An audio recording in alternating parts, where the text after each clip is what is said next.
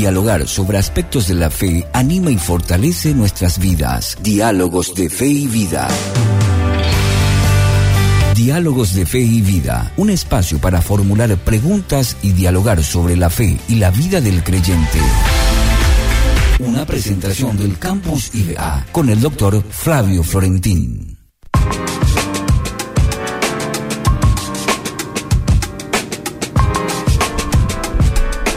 Muy, pero muy buenas tardes, mi querido profe Flavio. Bienvenido. Buenas tardes, muchas gracias. Buenas tardes también a la audiencia. Pasaron dos minutos de las 15, usted bien puntual Eh, aquí, ¿eh? Claro, hay que, hay que seguir el ejemplo de Jesús, nunca llega tarde. Ah, siempre llega en el, en el momento, en el momento preciso, justo y ¿verdad? oportuno, sí, sí, así es. ¿Qué tal le fue en la semana? ¿Bien? Bien, gracias a Dios. Estamos arrancando en la facultad, como todas las facultades están dando inicio seguramente a toda la a todo el semestre académico, ¿verdad? Todo el semestre académico y siempre eso es pues alentador, esperanzador, motivador. El cansancio llega hacia el final del semestre nomás, ¿verdad? Pero ahora todos estamos con mucha energía, fuerza. Tenemos un lindo grupo, ¿eh? Por la gracia de Dios, un grupo hermoso de primer año que se une también a los que ya están segundo, tercero y cuarto. La mayoría de ellos con una convicción muy firme de que Dios los llamó y que están ahí para estudiar su palabra, formarse, para servir después en la iglesia o en algún lugar donde el Señor los llame. Mm. Bueno, que- y hoy vamos a conversar sobre los aspectos distintivos de la vida de Jesús, de la vida y el mensaje de Jesús. Así es, me parece importante eso. Nos estamos acercando a la Semana Santa que decimos nosotros en. Paraguay, es la semana de la Pascua, ¿verdad? Falta todavía un tiempito, pero seguramente ya, especialmente, siempre recuerdo esto de mi infancia, cuando se va acercando la Semana Santa, los preparativos previos para una, mayormente para un tiempo de buena comida, es intenso, ¿no? Por eso pensé que a lo mejor es importante en este tiempo los encuentros que vamos a tener los viernes podamos conversar un poquitito acerca de qué cosas distintivas tenemos en ciertos personajes muy importantes de la Biblia, ¿verdad? Y qué mejor que en la tarde de hoy arrancar con Jesús, que para nosotros es el Hijo de Dios, nuestro Salvador, el Señor de su vida. Y estuve en estos días meditando un poco qué es lo que podemos señalar acerca de la vida, acerca del mensaje de Jesús que los tenemos en los evangelios, ¿verdad? Porque para nosotros los cristianos cualquier cosa que vamos a decir de Jesús tenemos que recurrir a la Biblia, leer ahí, meditar y sacar de, de- del tex- del- de los testamentos que tenemos en la Biblia algunos aspectos que para cada uno de nosotros será distintivo.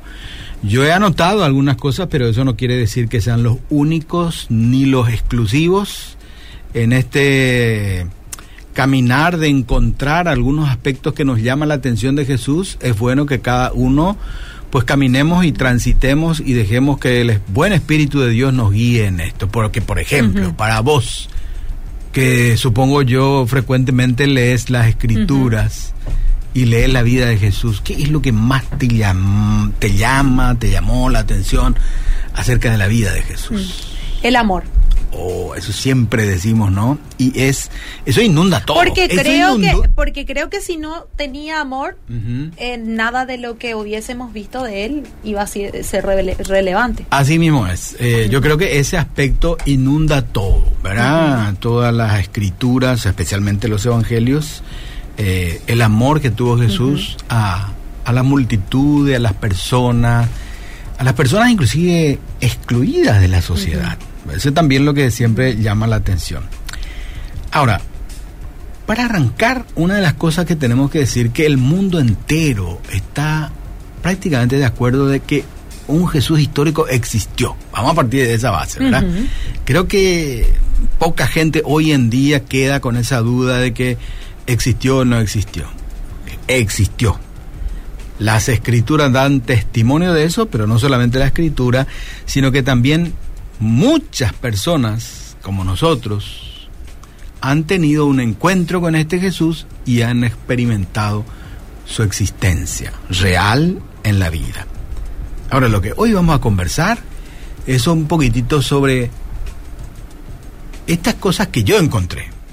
Y me gustaría y quiero animarle también a la audiencia para que busque esos aspectos distintivos, especiales, eh, significativos para la vida de uno acerca de la vida de Jesús. Porque a Jesús no solamente hay que dejarle en un rinconcito o crucificadito capaz, ¿verdad? Sino que hay que encontrarle a Él su persona, su mensaje, tratar de seguirlo con la fuerza que uno tiene y por supuesto vivir lo que Él enseña. ¿Parece? Sí, caminemos. Por supuesto, ya estoy como para anotar acá ya, profe. bueno, caminemos un poquitito. Una de las primeras cosas que a mí me sorprende de la vida de Jesús y creo que por lo menos para mí es muy significativo es su radicalidad de vida y enseñanza. Su radicalidad, radicalidad de vida y de enseñanza. Perdón, es una palabrita que cuesta a veces pronunciarla y mucho más vivirla, mucho más vivirla, ¿verdad? Ah. Este, la vida y la enseñanza de Jesús eh, afectó lo fundamental de la vida de las personas. Eh, y fue muy radical él en mm. eso. Y en su propia vida dio ese ejemplo, ¿verdad? Él en ninguna de las cosas que se le pidió, o sea que el Padre le pidió, dejó de cumplir ni retrocedió. Inclusive ahí en Juan, él está diciendo, Padre, cuando todas las cosas que me pediste que haga, yo lo he hecho. Y solamente es una persona que toma la experiencia de vida, de fe, de manera radical, cumple y hace. El propio Señor Jesús dijo a sus seguidores, pensando en este punto de la radicalidad de vida, Nadie que pone la mano en el arado y luego mira atrás es digno del reino de Dios. Así que es fundamental eso que quienes nos proponemos caminar en las enseñanzas de Jesús o caminar, ¿verdad? Este, siguiendo el modelo de Jesús, debemos ser a lo mejor este eh, o tibios o superficiales. Hay que tomar la vida de fe, de seguir a Jesús de una manera radical que vuestro sí sea sí y que vuestro no sea no, dijo también Jesús, ¿verdad? Y este el propio Simón Pedro, cuando Jesús le preguntó a Simón Pedro y a sus discípulos, eh, ¿quién son ustedes? Y después dijo, ¿ustedes quieren ir también como los otros? Vayan, le dijo. Y Simón Pedro ahí sale y dice, ¿a quién vamos a ir? Sino tú tienes palabras de vida eterna y nosotros creemos y sabemos que tú eres el santo de Dios. O sea, sus propios discípulos finalmente tuvieron que entender de que Jesús era el Hijo de Dios y si vamos a seguirle a Él tenemos que tener de una manera, una convicción y una radicalidad de vida para seguirle. Primera cosa. Segunda cosa que yo encontré es la inclusión que Jesús tuvo con respecto a las personas que venían a Él. Mira que uno no tiene que tener una condición especial o una santidad especial o una santidad superior para seguir a Jesús. Jesús dijo, el que a mí viene, no lo echo fuera. Con eso, por supuesto, yo soy muy consciente que esta palabrita hoy en día es muy sensible, ¿verdad? El tema de la inclusión, ¿verdad? Pero fíjense, lo que yo digo es que Jesús dijo, yo no he venido a llamar a los que se creen justos, dice, mm. sino a los que saben que son pecadores y necesitan arrepentirse. Es interesante, ¿no? Sí. A los que son pecadores y necesitan arrepentirse. O sea, el hecho de que Jesús sea inclusivo, que nos llama, nos admite, Él tiene demandas de vida para nosotros. Y uno si quiere acercarse a Jesús, y más todavía, caminar en sus enseñanzas, tiene que ser consciente de que hay cosas probablemente que va en su vida que va a tener que dejar o arrepentirse de eso. El hecho de que Jesús sea inclusivo no significa vení, abro los brazos, te recibo y te acepto tal cual como sos. Mm. No, hay cosas que Jesús nos va a pedir que seguramente dejemos, cosas que no están este, de acuerdo a su enseñanza en nuestra propia vida. Entonces, segunda cosa, la inclusión. ¿verdad? Fíjate que él, pues, se rodeó de, de, las personas más raras de su época también, ¿verdad? Y a ellos los enseñó a caminar en el camino de las enseñanzas del Padre. Tercera cosa, la sencillez de vida. Eso llamó Mm. mucho la atención de sus contemporáneos también. Jesús tuvo una vida muy sencilla, no se complicó para nada en la vida. Mm. A veces si uno lee, no a veces, sino que si uno lee los evangelios, mirando un poco este, vamos, vamos a leer por el evangelio y mirar el estilo de vida de Jesús. Y la verdad que uno se va a encontrar con una persona sumamente sencilla. Y uno al final queda con la sensación, ¿qué es lo que tuvo esto en la vida? ¿Qué tuvo él en la vida? Nada. Y por eso justamente no se complicó seguramente, ¿verdad? Eh, fíjate vos que en algún momento dado él le dijo a sus seguidores, a aquellos, porque siempre pues llama la atención, ¿verdad? Cuando una persona tiene un cierto nivel de compromiso con su fe y con su Dios, te voy a seguir, te quiero seguir. Y Jesús le dijo a algunos que expresaron eso, mira que las zorras tienen madrigueras, dice, o sea, un lugar donde refugiarse, y las aves del cielo tienen nido donde venir a posar, pero el Hijo del Hombre no tiene un lugar donde recostar su cabeza, dice. Mm. Mira que yo no tengo nada para ofrecerte. Mi vida es sencilla, yo he venido a seguir y a cumplir lo que Dios me ha mandado. Mm. No se complicó la vida. Fíjate que muchas veces nosotros justamente se nos complica seguir a Jesús de una manera radical porque tenemos ciertas cosas que nos atan, ¿verdad? A este mundo, eh, que amamos demasiado, mucho más que las enseñanzas y las demandas de Jesús y esas cosas pues nos frena, no, no, nos ata a y mayormente son, este, qué sé yo, posesiones muy valiosas que amamos y queremos, ¿verdad? Y que por la gracia de Dios tenemos, ¿verdad? Pero bueno, eso es lo que justamente llamó la atención a la gente de la época de Jesús, su sencillez de vida. Una cuarta cosa, su apego y atención a los más necesitados. Sí, su apego y atención a los más necesitados. Eso es una cosa que siempre a mí me, me, me, me emociona. ¿Cómo es que Jesús no desatendió a nadie que tenía necesidad? Enfermos a veces que le gritaban, ¿verdad? Y a veces daba la sensación de que él iba a seguir. Jesús, hijo de David, ten misericordia de mí. Y se frenó él, ¿verdad? Y, y viene y habla y sana a esa persona, lo levanta a esa persona, sanó a enfermos alimentó a multitudes, ¿verdad? Porque él tuvo multitud de gente que le seguía también después. Ya se preocupó también por ellos. Mm. Esta gente, ¿cómo, vamos a darle de comer? ¿Algún refrigerio? ¿Algún pancito y todo? Y bueno, y ahí viene esa multiplicación fabulosa, los panes y los peces. Alimentó a esas personas que tenían necesidad de comer, ¿verdad? Inclusive a una mujer extranjera, está este relato fabuloso de que atendió también a esta mujer que dice cananea, dice, ¿verdad? Que le rogó esta mujer a Jesús para que le sane a su hija que estaba atormentada por un demonio. Y Jesús le dice, mire, yo vi, no es bueno que quite el pan de la boca de mi hijo y, y le dé a los perritos, dice, ¿verdad? Y esa mujer le respondió, bueno, pero aún los perritos comen de las migajas que caen de la mesa. Sorprendido Jesús por la fe y la convicción de esta mujer, dijo, mujer, grande es tu fe, vete y se haga contigo según tu deseo. Y dice el relato de la escritura que en aquel momento el demonio salió de la hija de aquella persona, una mujer extranjera, ¿verdad? Y hay que recordarse que en aquella época las mujeres eran excluidas, no tenían esa libertad ni mucha, es más, estaban prohibidos para que se acerquen, ¿verdad? A personas y a varones que tenían cierta reputación de ser maestros, rabí, sacerdote o lo que sea. Ni aún en el templo ellos podían entrar libremente, tenían lugar exclusivo donde podían entrar y no más que eso, ¿no? El patio de las mujeres, vamos ahora. Pero bueno, Jesús tuvo ese apego y atención a los más necesitados. Dejad a los niños venir a mí, dice, y no se los impidáis. Y tenemos que recordar que en alguna parte de la escritura dice, tantos eran sin contar las mujeres y los niños. O sea que no contaban eso. Eran excluidos de la sociedad. Y después las mujeres.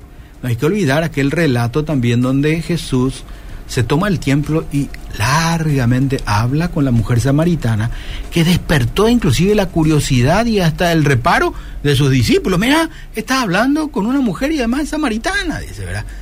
Jesús tuvo una atención y un apego especial por todas aquellas personas necesitadas. ¿verdad? Entonces, eh, esa es la cuarta cosa que vemos, ¿verdad? ¿No es cierto? Este, estamos ahí mirando un poquitito que, que lo, que lo que hemos dicho, su radicalidad, ¿verdad? Su, la inclusión, la inclusión, que, la que- sencillez, sencillez de vida. de vida y su apego y atención a los más necesitados. De pronto, como este espacio es un espacio para dialogar sobre la fe y la vida, tenemos que también de tanto en tanto preguntar a nuestra audiencia que nos Sí, escriba, ¿verdad? escriban, manden Sí. algunos aspectos distintivos. ¿Qué es lo que más les sorprende? De, que, que, ¿Sí? Su perdón también. Por supuesto, por supuesto. Sí, sí, su perdón, sí, sí. Eh, hablando del perdón, ahí justamente me hace acordar de este relato con la mujer que fue sorprendida en adulterio, ¿no? Ujú. Es un relato muy fuerte en donde la gente le trae, ¿verdad?, a Jesús para ver qué dice Jesús. Mm, Esta mujer fue sorprendida, dice, en adulterio. mm. Y debemos saber que para el mundo judío de aquel entonces, una mujer sorprendida en esta condición debía ser apedreado. Apedreada en este caso. Entonces le pregunta justamente eso a la gente y él se toma el tiempo también, ¿verdad? Seguramente para pensar ahí después de un buen tiempo de pensar y reflexionar, pues levanta la cabeza Jesús y dijo, bueno, el que esté sin pecado, adelante, que tire la primera piedra. Es, qué, poderoso desarme eso, ¿no? Porque ahí realmente nadie se animó, ¿verdad?, a, a tirar la piedra. ¿Sabe que es, ese relato a mí siempre me llama la atención de la... Pues de la sinceridad también de las personas que vinieron a acusar a esas personas, ¿verdad? Porque Mm. nadie tiró la piedra. Hubiera sido diferente en nuestra Sí, época. yo estoy tiró, ¿verdad? seguro, yo estoy seguro que en esta época más de uno iba a tirar una o dos piedras, ¿verdad? Aún no le iba a importar, Y no le iba a importar. Pero en aquella época la gente fue muy sincera con su fe y reconoció, bueno, todos somos pecadores y quién de nosotros puede decir que no es, no es pecador y tomar una piedra y lanzar. Pero ese es otro aspecto también que nos muestra cómo que Jesús estaba al lado de las personas necesitadas. En este caso, una, una mujer realmente necesitaba del per, necesitada del perdón, ¿verdad? Porque después Jesús también le habla a la mujer, aunque hay que olvidar eso y le dice, mujer, ¿dónde están los que te condenan? No está nadie, ninguno. Entonces Jesús le dice una palabra que seguramente muchos quisiéramos escuchar siempre. Ni yo te condeno, vete y no peques más. Interesante, muchas veces queremos escuchar nomás, ni yo te condeno. Pero Jesús completó diciendo esa frase, vete y no peques más. Lo perdonó, lo pastoreó y le exhortó también de paso a que rehaga su vida, cambie su condición de vida y, y así nos muestra una vez más o, otro aspecto más de lo que estamos diciendo, ¿verdad? Que Jesús tuvo esa visión especial de atender a todas las personas necesitadas y tenía un apego especial a eso. Bueno, sí, Otro también sí. puede ser aspecto distintivo la obediencia. De Jesús, por La supuesto. obediencia que tuvo. Por supuesto, por supuesto. Sí, sí. La obediencia fue muy, fue muy obediente Jesús a lo que su padre le indicó, ¿verdad? este, y de una manera radical también, ¿verdad? De una manera eh, profundamente radical, ¿verdad? Otra cosa que quiero señalar que nunca tenemos que dejar de mirar también la vida de Jesús, viendo a él que tuvo un amor especial a los excluidos sociales. Eso que ya estábamos mencionando, pero es bueno anotar y recalcar. Jesús tuvo de manera distintiva un amor especial hacia las personas excluidas de la sociedad. Y recién nos estábamos mencionando eh, dos personas, los niños y las mujeres, ¿verdad? Eh, tenemos que recordar que los niños que querían llegar hasta Jesús, como siempre son los niños tan tiernos, ¿verdad? Que cuando ven a una persona que tiene una gracia especial, ellos, ellos, ellos libremente corren hacia esa persona, ¿verdad? Y bueno, y ahí vemos en ese relato que los discípulos le querían este, atajar.